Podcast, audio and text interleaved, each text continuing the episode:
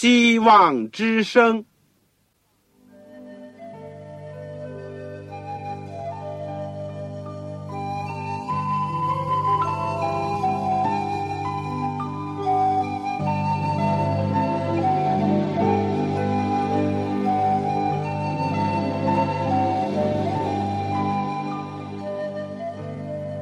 各位听众朋友，各位弟兄姐妹，欢迎您收听信徒培训这个节目。教会的兴旺，不单表现为人数众多，更要求教友的素质好。为了使教会真正达到人丁兴旺，有灵性健壮，希望之声特别为广大的信徒制作了信徒培训这个节目，满足主内同工同道的需要。信徒培训由黄牧师主讲，将有多种课程推出，欢迎弟兄姐妹们踊跃参加。下面我们就把节目时间交给黄牧师。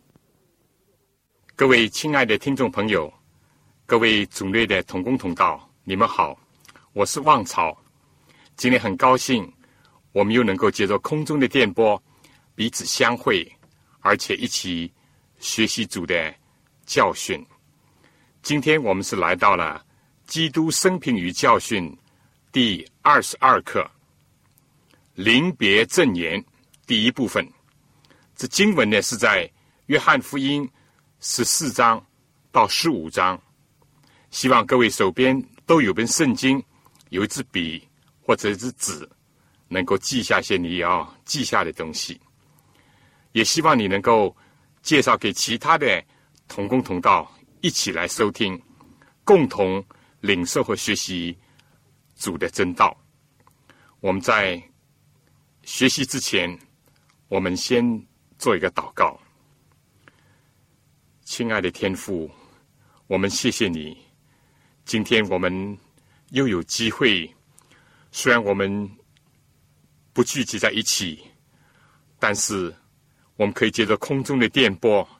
我们和许多的弟兄姐妹分散在各地的同工同道一起相会，一起来到主面前。我们要蒙恩典得怜悯，而且我们要领受主的教训。愿主今天特别差遣圣灵感动我们的心，而且把我们的心思意念都能够集中在主耶稣基督你在世界上最后为我们所留下的。宝贵的教训和佳美的教中，愿主使我们能够欢欢喜喜的跟从你，而且靠着主的力量能够往前走。天父，谢谢你，求你赐恩给你地上的教会、你地上的百姓以及每一个饥渴慕义的人。求主垂听我们的祷告，自己不配奉主耶稣基督的圣名，阿门。生离死别的情景呢，是最令人难以忘怀的；而临别的赠言呢，也是最重要和扣人心弦的。耶稣最后一次进耶路撒冷，度过了他最后一周的生活。星期四晚上，在马可楼，他设立了圣餐礼。马太、马可、路加福音呢，都记载了；约翰福音呢。省略了这一段，但同时呢，唯有约翰那位靠在主的胸前、为主所爱的使徒，记下了极为宝贵，也是篇幅最长的耶稣对门徒所讲的临别赠言和分离前的祷告。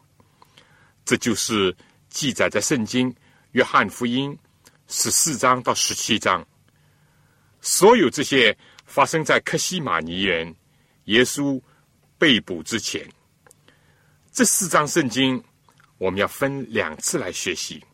今天呢，先看约翰福音十四到十五章。十四章呢，论到圣子、圣灵、圣父向爱他的人显现以及同在；而十五章呢，主要是讲上帝、信徒和世界。三者之间的爱和恨，当时的情形呢，一方面是犹太人的逾越节呢已经临近了，远近各方呢都不断的有人来到圣殿的所在地耶路撒冷守节。这个节日是纪念上帝解救以色列人的大事，就好像国庆那样隆重，以及有欢庆的气氛。几千年前，在古以色列人就在那一夜呢，脱离了为奴之地的埃及，开始走向自由。但对耶稣那班门徒来讲呢，一度他们兴高采烈，在。万众欢腾当中跟随耶稣，他骑了驴和驴驹子进到京都，一时呢似乎应验了旧约米赛亚为王的预言。这是在旧约撒加利亚书第九章第九到第十节，门徒们呢也雀跃狂欢，但耶稣为耶路撒冷呢垂泪，而且黯然神伤。事后呢，又一再的明言或者暗示，他不是要登上宝座，而是要被挂上十字架；不是要在众民中得荣耀，而是在祭司长文士的手下受苦。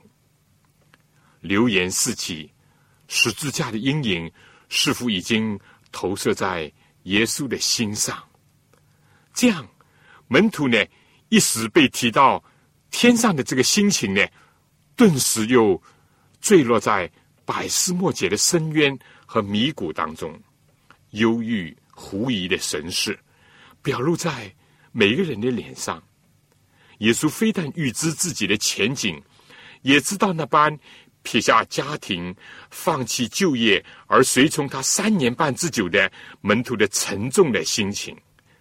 圣子、圣灵和圣父必向爱他的人显现。这是我们的第一段。耶稣在约翰福音十四章第一句，就是说：“你们心里不要忧愁，你们不要让你们的心里受到困扰，以致不安。而解忧之方是什么呢？是信靠上帝，以及信靠上帝在地上的代表，也就是耶稣自己。但耶稣不久以前。”不是表示要离开他们去到一个地方，而这个地方又是门徒现在不能跟着他去的吗？这不就意味着痛苦的分离吗？何况照着耶稣所再三预示的，这个生离很快就会变为死别。门徒们的恐怖的预感和对于前途呢，一时候显得非常迷茫的心呢，是可想而知的。信心是解忧之方，希望就是愁云惨雾当中的光芒耶稣接着就指出，他暂时离开他们，只是为了永久和他们同在。他必定向他们再次显现。他说：“在我父家里有许多住处，不像门徒和他的夫子这几年来为着天国过着一种颠沛流离的生涯。”耶稣紧接着说：“若是没有，我就早已告诉你们了。我曾经告诉你们，特别是其中的有一位，说到湖里有洞，天空的飞鸟有窝，人子没有枕头的地方。但如果天国来临的时候，你们也是像我在世界上的时候那样，我怎么能够不也预先告诉你们？”或者是会忍心的隐瞒你们，甚至于欺哄你们呢？断乎不能！我去原是为你们预备地方去。耶稣说：“我父那里地方广大众多，是没有丝毫问题的。我来世界之前已经和他在一起，但你们是否有份在那里呢？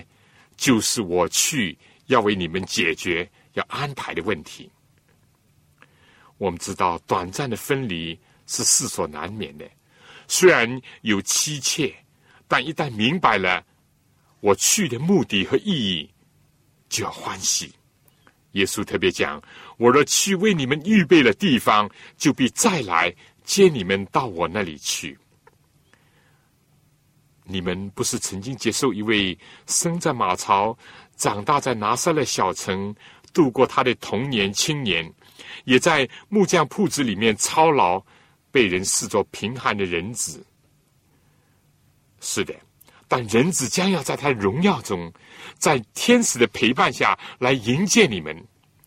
当你们不求世界上的名利，只求真理、人生的意义和永生的奥秘。就是显在基督里面的。那么，我现在基督呢？最终所求的就是我在那里，叫你们也在那里。我必定再向你们显现，我必定永远和你们在一起。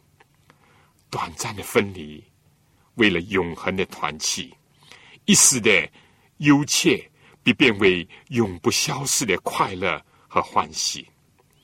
在世界上为福音劳力、为天国奔波的人，终必在天家相聚安息。四面楚歌也好，山雨欲来风满楼之时也好，要有信靠的心，要有盼望的意念，因为基督向他的门徒有不绝的爱意。信望爱是基督徒人生道路上的。日月星光，在旧约圣经当中，耶稣还没有降生之前，就有不少关于他再来的预言；而新约当中，每一卷都是直接、间接的提到了基督复临的大事和应许。万一所有其他关于他再来的应许都不记得，当然，我说是应当要熟记的。但哪怕是这样，只要只记得这一段，就是耶稣亲自应许的，就足以建立我们的信心，鼓起我们的勇气和盼望，并激发我们的爱。因为耶稣不能背负他自己，上帝的应许不论有多少，在基督都是为阿门的、实在的，因为他就是真理。因为爱能够激励爱，他先爱我们，而真的爱呢，就是渴慕能够在一起。分离使得人更加想念，小别重逢令人更加欢喜。爱能够超越时空，能够缩短时间或距离。先祖雅各因为爱拉结，圣经讲就把七年的牢狱呢。看作是几天而已。信徒并非想望天国当中有他的三房一厅或者是四房二厅，也不是爱慕天国精进的街道以及珍珠门。他们所盼的，是与爱他们、为他们舍命的主耶稣永远在一起，朝夕相处，同行共语。耶稣说：“我在哪里，叫你们也在哪里。”这原来就是主的应许，以及他再来的终极意义之一。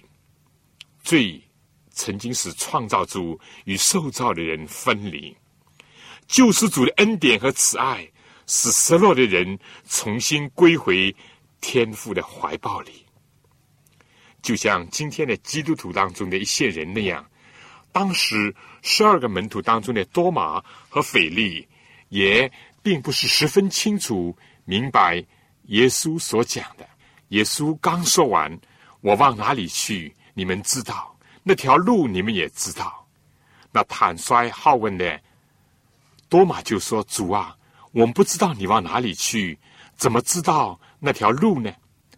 不懂不装懂，不耻下问，向主直求。”往往带来更多的启示。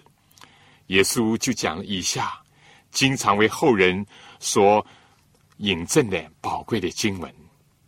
耶稣说：“我就是道路、真理、生命。若不接着我，没有人能到父那里去。”约翰福音十四章第六节。耶稣就是通天路。古时在雅各离家宿居旷野。忧心忡忡，前途茫茫，醉酒重压，形影孤单，黑暗渐深。野兽出没、吼叫，而自己觉得一点没有希望的时候，在波特黎上空向先祖显现的通天梯以及应许同在的那一位已经来到了。因罪是天地各离，而他是神人再一次的合一。在耶稣选召门徒的时候，耶稣在真诚无畏的拿单叶面前承认他是上帝的儿子，是以色列的王以后，就指着自己应许拿单叶说：“我实实在在的告诉你们，你们将要看见天开了，上帝的使者上去下来，在人子身上。真实的主向真实的门徒。”再一次坚定上帝真实的应许，我就是道路。人借着，也只有借着他所开辟的又新又活的路，才可以到天父那里去。如果说条条道路通罗马，那么唯有耶稣这条路能通往富家。耶稣非但是犹太人。熟悉、尊重的妥拉当中的道，也就是理。耶稣是真理的泉源，真理的化身。他不借助自我吹嘘，更不鼓励自我崇拜。他一直虚己舍己，他不倚仗权势，强权就是真理，和他无份无缘。他受审问的时候。一个奴才仗势欺人，打耶稣的脸。耶稣平静的反问：“我如果说的不是，你可以指证我的错来。我若没有错，为什么打我呢？”对方哑口无言。甚至罗马巡抚比拉多，耶稣的主审官也三次的宣布，他查不出耶稣有什么罪来。当耶稣回答比拉多审问的时候，说他来到世间，特为给真理做见证。凡属真理的人，就听他的话。比拉多居然顿时的问他的阶下囚：真理是什么呢？耶稣作为神和创造主，他固然是一切真理的由来，但这里他特别是指着救赎的真理。凡是要回归到天赋上帝和永恒天国去的人，必须依循耶稣所代表的真理。撒旦是说谎的，从起初就在天使当中散布谎言，以后呢又同样的诱惑亚当夏娃。耶稣就是要来彰显上帝的真实和魔鬼的虚伪。耶稣又是生命。人类面对的巨大的问题，除了不知所措、对前途毫无把握，以及在虚晃的世界当中常常上当受骗，自己也不明白何为真理，更没有真理的榜样以外，就是要对付社会和个人道德的败亡，和自己最终不能逃脱的肉身的死。从亚当夏娃。听信魔鬼，违背了上帝的命令，吃了禁果而注定灭亡，以及上帝当即的宣布了救赎人类的计划，那就是女人的后裔，人类的救主要来，想献祭赎罪的羔羊，为人舍命，以免全人类的死亡。从那个时候起，人们就渴望不止灭亡，反的永生的时日。快快的到来。如今，基督已经来了，要将生命和丰盛的生命带给信从他的人。对约翰来说，从约翰福音和约翰给教会的书信来看，耶稣基督是生命这一点呢，是非常的突出的。打开约翰福音，就是论到太初有道，道与上帝同在。道就是上帝，这道太初与上帝同在，万物是结着他造的，凡被造的没有一样不是结着他造的，生命在他里头，这生命就是人的光。此外呢，耶稣又是生命的粮，生命的水。总之呢，几乎约翰福音的每一章都与耶稣是我们的生命这个大主题相关。而约翰书信的一开头呢，就是论到起初原有的生命之道，就是我们所听见、所看见、亲眼看过、亲手摸过的。这生命已经显现出来，我们也看见过，现在又做见证，将原与父同在。且显现于我们的那永远的生命，传给你们。约翰一书第一章第一到第二节，生命之道。耶稣对约翰是这么的亲切和熟悉。生命已经不再是捉摸不定或者是抽象无形的东西，而是活生生的，既是从死里复活，充满生命，又乐于。赐生命给人的耶稣基督了。人只有借着这个显现出来的生命，才能够到父那里去。因为圣经讲《使徒行传》第四章十二节，除他以外，别无拯救。因为天下人间没有赐下别的名，我们可以靠着得救。凡靠着他。进到上帝面前的人，他都能拯救到底，因为他是长远活着，替他们祈求。下面呢，我想请大家听一首歌，交托给主耶稣，因为他顾念你。我们在这世界上可能有各种的问题或者忧虑，但是你可以交托主，因为他顾念你。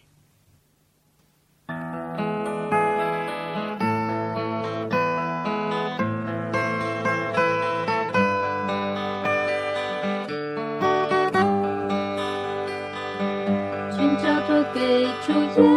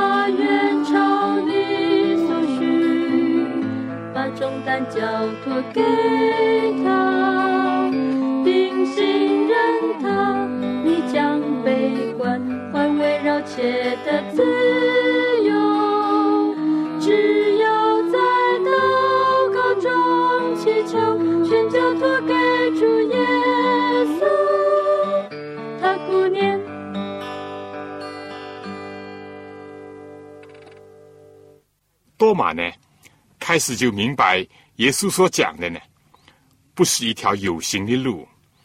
耶稣也不是去到世界上任何一个地方，而是到父那里去。这又引起了腓力的问题：父是怎么样的呢？于是他对耶稣说：“求主将父显给我们看，我们就知足了。”耶稣感叹的说：“腓力。”我与你们同在这么长久，你还不认识我吗？人看见了我，就是看见了父。耶稣就是上帝在肉身显现。耶稣说他在父里面，父在他里面，这是近前的奥秘。但人还是可以，也应当信他。第一，因为他是这样说的，他自己曾经宣告说：是就是，不是就说不是。若再多说，就是出于那恶者。第二，他说，退一步讲，人既或不信他所讲的，也应该信他所成就的一切的事情，就是单以人的力量不能做成的事情，就如饱学又富于阅历的尼哥底母所讲的，耶稣所行的神迹，若没有上帝同在，又不是从天上来的话，就无人能行。第三。耶稣再加上一点，他说：“他所做的事，信他的人也要做，而且要做更大的事情，就在更大的范围里面为他工作。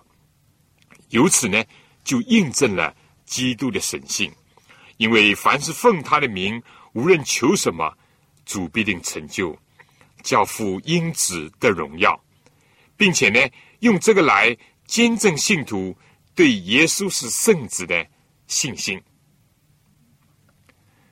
上面我们讲了，耶稣是道路、真理、生命。下面呢，我们再讲讲圣灵向门徒显现，也是这两章圣经里面的内容之一。耶稣来是为我们，耶稣暂时离开呢，也是为我们，因为他要为我们预备地方。以便日后呢，来接我们去到他那里。另外有个好处是什么呢？就是耶稣说：“我要求父，父就另外赐给你们一位保卫师，或者说训卫师，叫他永远与你们同在。”耶稣既道成肉身，就像我们一样，受时间、空间的限制。他在犹大，同时就不能在以色列。他与门徒外出同在，就不能同时在家中的父母和兄弟们在一起。他生到世界上呢，就注定要死。事实上，连他以前在拿撒勒的时候算在一起，耶稣总共在地上仅仅有三十三年。但耶稣求父所要差来的训卫师圣灵呢，去超越人间的这一切的限制。永远和他地上的儿女同在，不分昼夜，大海和高山也不能阻隔他。他非但可以外显为像鸽子一样，像火石一样，圣灵更加住在信的人的里面。他来了，要将一切的事情指教门徒，而且让他们想起主耶稣对他们所说的一切的话，并要为耶稣做见证。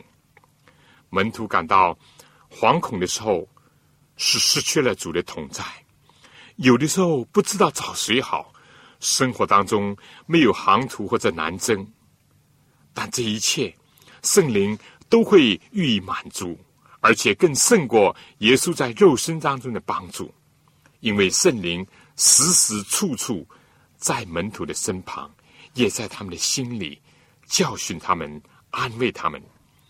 我们知道希腊文训位师含着有在你身旁和你谈话的意思，这对于小群即将失去他们的夫子的门徒是多么的重要和兴奋呐！但这个真理的灵，正像耶稣所讲，是真理一般，乃是世人所不能接受的。为什么呢？世人只求看得见、摸得到的东西，行事为人呢是凭眼见不凭信心。但门徒看见圣灵在自己心中的工作，和他在他们身外的活动的一切的指引当中，门徒在耶稣的介绍下，在信心当中，而且在经验里面来认识圣灵、圣父、圣子、圣灵，一直是。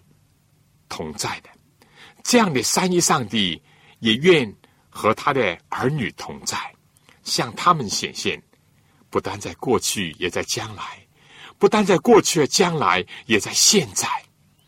圣父、圣子、圣灵同德同工，一同为人类的得救而运行而工作。在这种分离的时刻，死亡临头的前夕，耶稣不但以他的再来。圣灵目前的灵格来安慰、鼓舞他的门徒，耶稣也保证不撇下他的门徒为孤儿，必定在圣灵当中临在他们的心中，以及显现在他们的生活经验里。主说：“还有不多的时候，世人不再看见我，你们却看见我，因为我活着，你们也要活着。”耶稣又留下了一样宝贵的遗物：世界上没有人有，也没有地方买，无法求的，就是平安。主说：“我留下平安给你们，我将我的平安赐给你们。我所赐的，不像世人所赐的。”你们心里不要忧愁，也不要胆怯。耶稣好像忘记了自己，其实受难的将是他，上十字架的也是他。他的爱，使得他现在只想到他所爱的。虽然是有软弱的门徒，圣父、圣子、圣灵，过去、现在和将来的显现以及同在，是门徒们。最深的需要，最大的安慰。那时卖耶稣的加略人犹大呢？他早已在最后的晚餐的途中已经离开了，永远的离开了。他不觉得主的宝贵和他同在的甘美，他不像约翰那样把头紧靠在耶稣的胸膛，也不像彼得最怕和主没份儿。他甚至不是自愿的承认自己无知。或者表明自己不满足的多马和腓力那样，他不觉得主的爱，他不爱主，反而卖主。圣父、圣子、圣灵，只是向爱他的人显现，并且与他们同住。耶稣就是这样回答另一位也叫犹大的门徒的问题的。他问道：“为什么要向我们显现，不向世人显现呢？”物以类聚，人以群分，同性相吸，爱心唯有爱心来了解，爱慕主的更蒙主爱。纯洁的爱虽然是热烈的、持久的，但并非是强求的、外加的。耶稣说：“有了我命令又遵守的，就是爱我的；爱我的，必蒙我父爱他。”我也要爱他，并且向他显现。约翰福音十四章二十一节，主耶稣在世界上作为人子，他也爱父，天父怎么样吩咐他，他就怎么样行。或者换一个说法，是激活这个世界的王，魔鬼似乎是掌权，但耶稣说他在我里面毫无所有。爱上帝的人必定不为魔鬼。留地步，只有这样呢，才能够遵行天父的命令。反过来说呢，只要我们爱神、遵行天父的命令，撒旦在我们的身上，在我们的心中，就不能称王称霸。在那最后的时刻，耶稣满怀爱心的，以身教言教的方式，来兼顾安慰他的门徒。叫他们心里不要忧愁，也不要胆怯。虽然要分离，但他必定要再来。不久在圣灵当中要与他们同在，日后将要接他们，永不再分开。三一真神向他们显现，撒旦就必不能控制他们。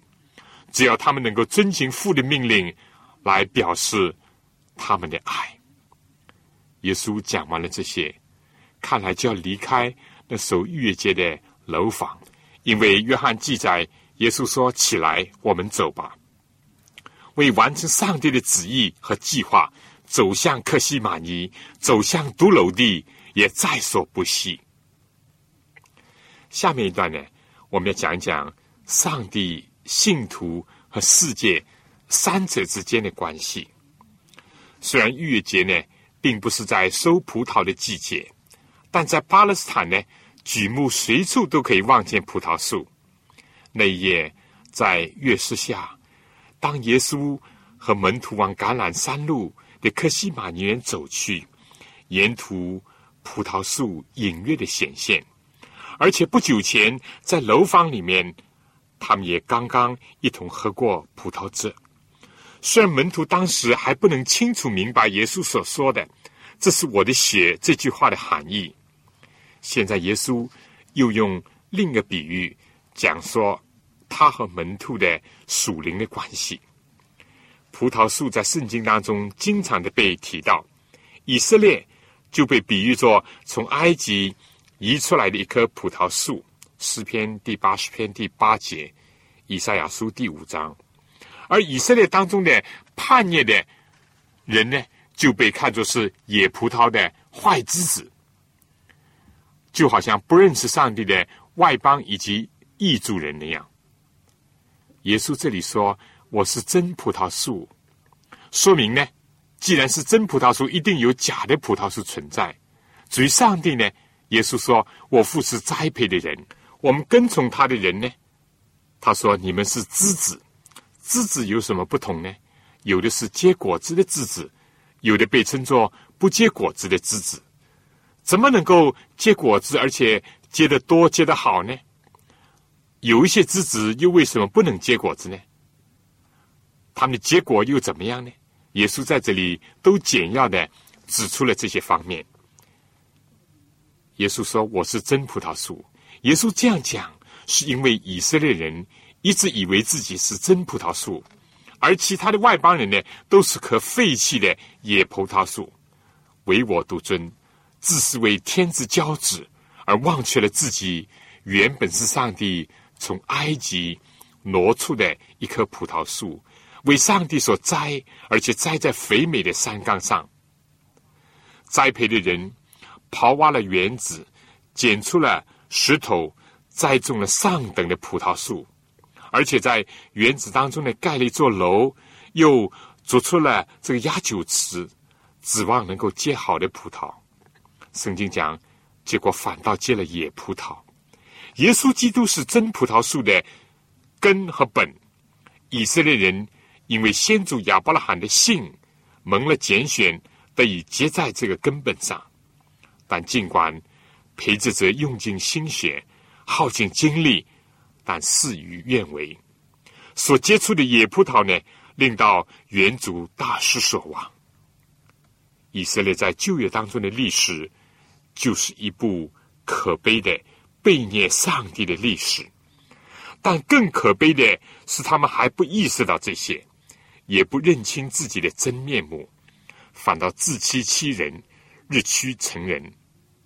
耶稣前不久所讲的凶恶缘故的比喻呢，已经指出，他们非但伤害凌辱原主，打发去收果子的仆人，最后连原主的儿子亲自来，他们也要杀害。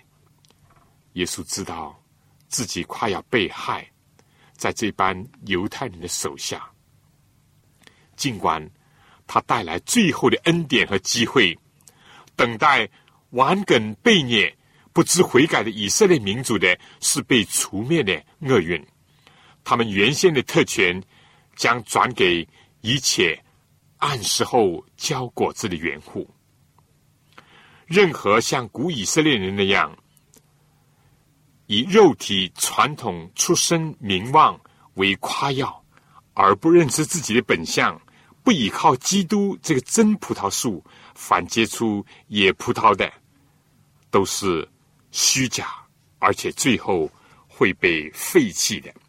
下面呢，就想请大家听一首歌，是朝阳姐妹唱的，按照约翰福音第十五章第五节的诗歌。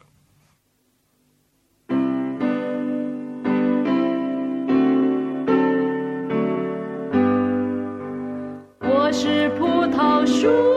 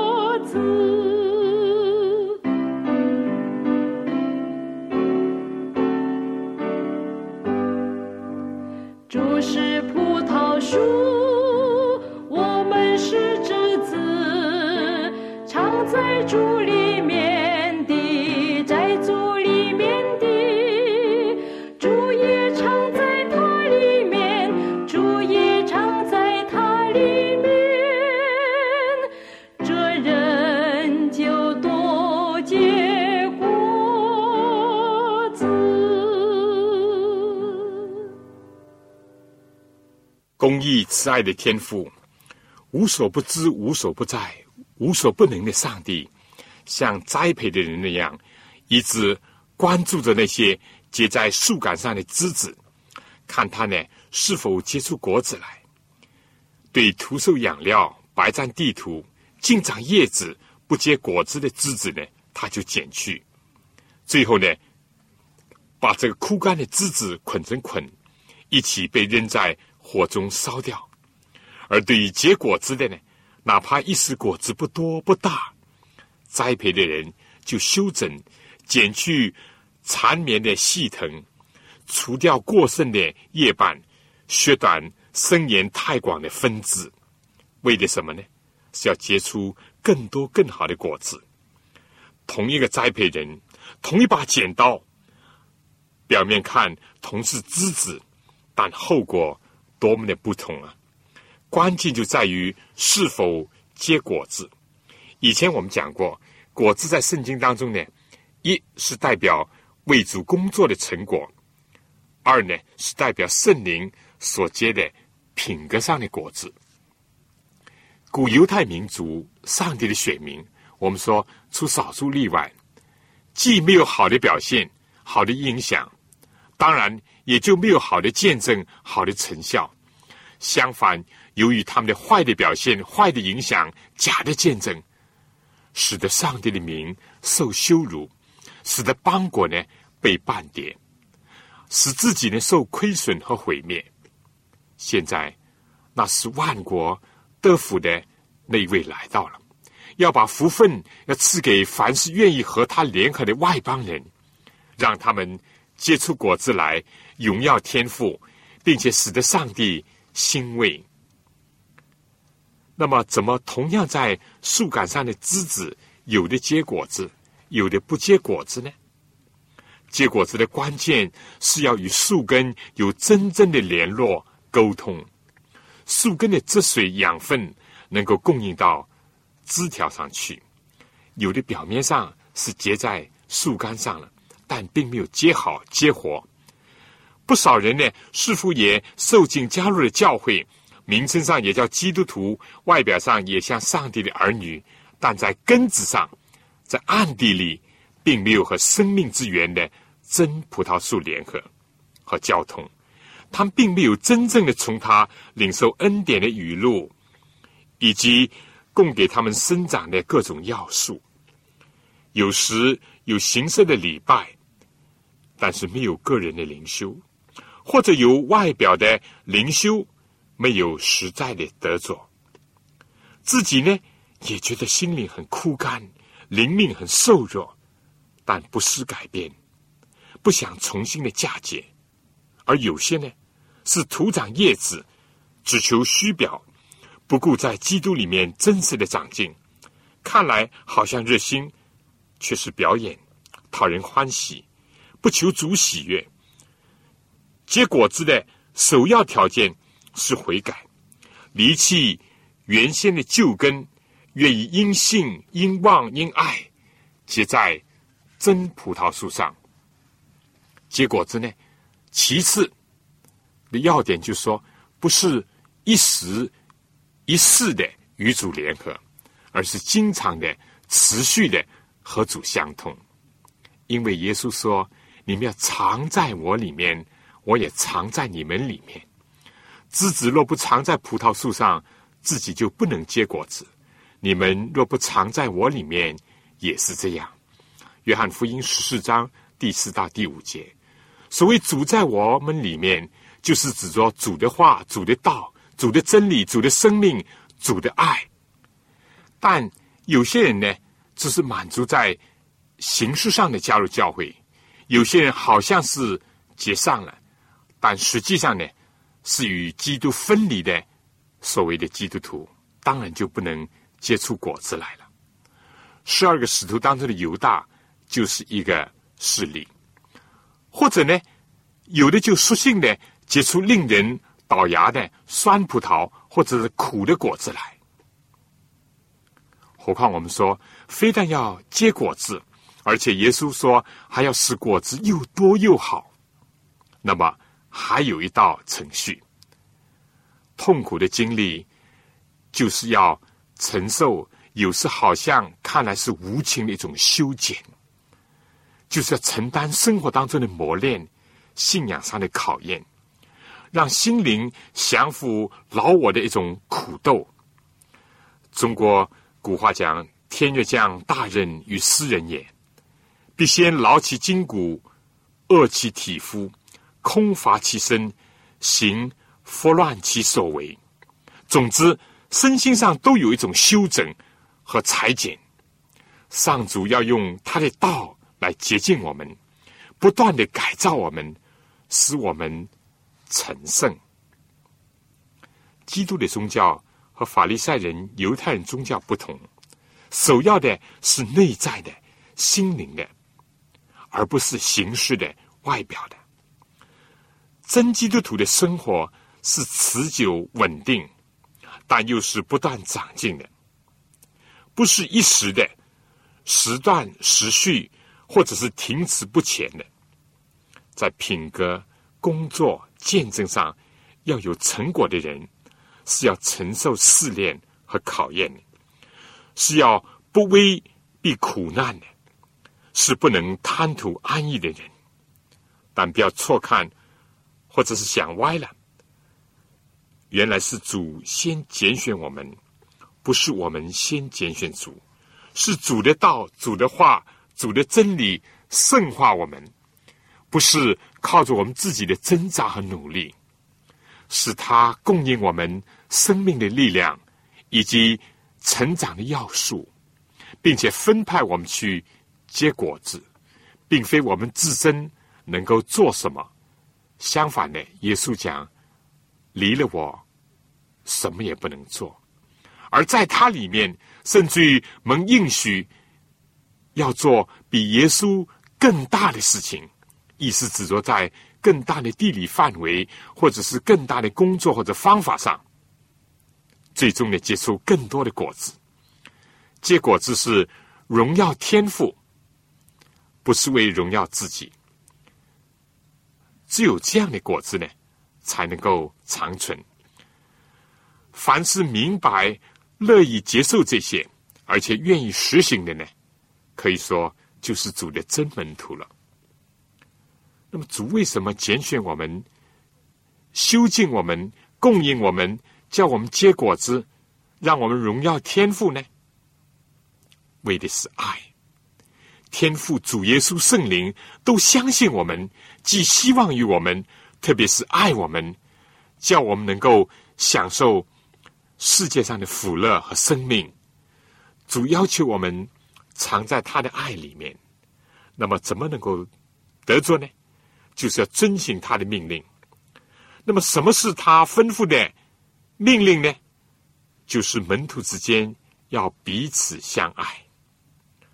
我们说，从圣经看来，自从犹大离席以后，耶稣就宣布这个新的命令，要以前所未有的，在基督里面谆谆的教导，以及自我牺牲的榜样当中，让门徒看到新的亮光。新的启发，让他们进入到新的水平，做出新的表现。在葡萄树和枝子的比喻当中，我们与上帝的关系虽然是一种生命的关系，但也是一种从属的关系。现在主说：“我不再称你们为仆人，而称你们为朋友，是平等的关系。”他屈尊降卑自己，以及提拔我们。况且呢？他要成为为我们舍命的一个朋友，因为耶稣讲：“人为朋友舍命，人的爱心没有比这更大的了。”何等的爱，何等的朋友！他要求我们也效法他。下面一点呢，我讲到世界和主以及主的儿女的关系。主既爱世间属自己的人，就爱他们到底。爱到最后，甚至为他们舍命捐躯；而凡属他的人呢，也遵行他彼此相爱的命令，来表示爱他。这样就必定招来什么呢？招来撒旦的仇和世界的恨。首先过去魔鬼和跟从他的人呢，已经拒绝以及伤害了主的先知仆人，现在即将要把耶稣置于死地。很快的，撒旦的怒火也将烧到这班门徒的身上。事实，使徒当中大都都是寻到的，就连记录这个临别宣言的约翰，也是被流放在孤岛上。但耶稣一直希望我们，不论看什么问题，好也罢，坏也罢，先看到他。先转移到他身上，先通过他的生涯以及十字架，再来看临到我们的一切事情。这样，也唯有这样，就不会在苦难面前灰心，在引诱面前跌倒。相反呢，从他得到安慰和勇气。耶稣刚刚讲了他与门徒的爱，现在话题一转，说世人若恨你们，你们知道恨你们以先已经恨我了。那为什么恨你们呢？理由很简单，因为门徒不属世界，乃是主从世界拣选了他们出来。如果门徒属世界，或者是属世界的门徒，世界就必定爱他们了。朋比为奸，所谓臭气相投嘛。耶稣说：“你们要纪念我从前对你们所说的话。仆人不能大于主人。他们若逼迫了我，要逼迫你们。”在这个黑暗、忧郁笼罩门徒心灵的时刻，主多么不愿意说出这些话，但世界残酷的现实就在眼前。雅各不久就要死在刀下，彼得要被囚，约翰要被放逐。爱是不忍的，不及早的提醒人。只是世界不要以为就此了事，他们虽然听见。天上的恩言和真理，以及看见耶稣的圣洁牺牲的爱和无私助人的作为，以及大能的神迹，但是这个世界以及其上的人仍然要抗拒，并且无故的恨主，并逼迫主的门徒，结果就罪证难逃。耶稣为了救赎人类，可以上十字架。门徒为了传扬福音、推展神的国度，可以受到镇压，但没有人能破灭生命的光。仔细上天的慈爱的信息和严肃的警告：圣灵要来，训慰师要来，圣灵要见证基督，而且善恶的斗争要延续。最后，我总结一下，今天这一刻呢，我们从约翰十四、十五章，耶稣临别的时候给门徒的赠言当中，学到了三一真神愿意向信他、爱他的人显现，并与他们同在。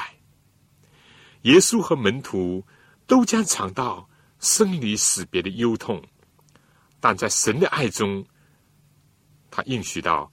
主必再来，而在他再来之前，受难复活之后，圣灵也必定会临格。没有任何的事物能够中断神的爱，以及以马内利，也就是上帝与我们同在。而十五章呢，从葡萄树与枝子的比喻当中，更深的看到了天父、基督和门徒之间的一种。生命的一种连束，以及一种爱的分享的一种关系，同时也看到世界是怎么样的仇恨基督，以及仇恨跟从他的人的一种必然性和可悲性。这些信息对我们今天不冷不热的老底家教会带来了一种何等的挑战！对身处在基督福临前夕的基督徒，又有多大的安慰和教益呢？愿主把你我都带回到那个楼房，并与他一同走到克西玛尼，提听他的训勉和应许。弟兄姐妹，关于耶稣临别赠言第一部分，就是约翰福音十四章、十五章呢，我们就暂时讲到这里。下面呢，我要请大家仔细的把约翰福音十四章、十五章用一点时间去读一下，而且如果有华人住的历代愿望呢，请大家看一看第七十三章。你们心里不要忧愁。我相信你们这样的学习呢，一定会加深领受，对自己更有帮助。另外，我有几个问题，希望大家能够思考一下。如果你们有小组，有几个人或者在一个家里面一起讨论一下。第一，你体会这两章圣经，就约翰十四、十五章，它的中心思想是什么？你体会这两章的中心思想是什么？第二个问题，约翰十四章、十五章对今天的教会和信徒有什么特别的意义？约翰福音十四章、十五章对今天的教会和信徒有什么特别的意义？因为我们知道，读圣经不要以为是过去的，圣经也是对我们今天的。第三个问题：怎么建立、保持和发展与主的关系？怎么样建立、保持和发展与主的关系？通过今天的课题，有什么新的体会？第四呢，就是如何处理和世界的关系？如何处理和世界的关系？这是一个很深的课题。我们怎么样把圣经的真理和原则应用在我们的人际关系以及跟世界的关系当中？最后一个题目就说，在本课当中，你怎么样感受和认识到耶稣无比的爱？你有什么反应？在这课当中，你怎么感受和认识到耶稣无比的爱？你有什么反应？希望你们。有机会思考和讨论一下这些问题。最后，愿上帝赐福给您、您的全家以及您的教会。再见，各位听众朋友，各位同工同道，您对信徒培训这个节目有什么宝贵的意见？有什么希望？欢迎您来信告诉我们，也欢迎各位听众朋友来信索取免费的课程讲义。如果在收听的过程里有什么疑问，也欢迎您来信提出，黄牧师愿意为您做出解答。来信请寄香港邮政总局信箱三一零号。我再说一遍，香港邮政总局信箱三幺零号。来信写“望潮收”就可以了。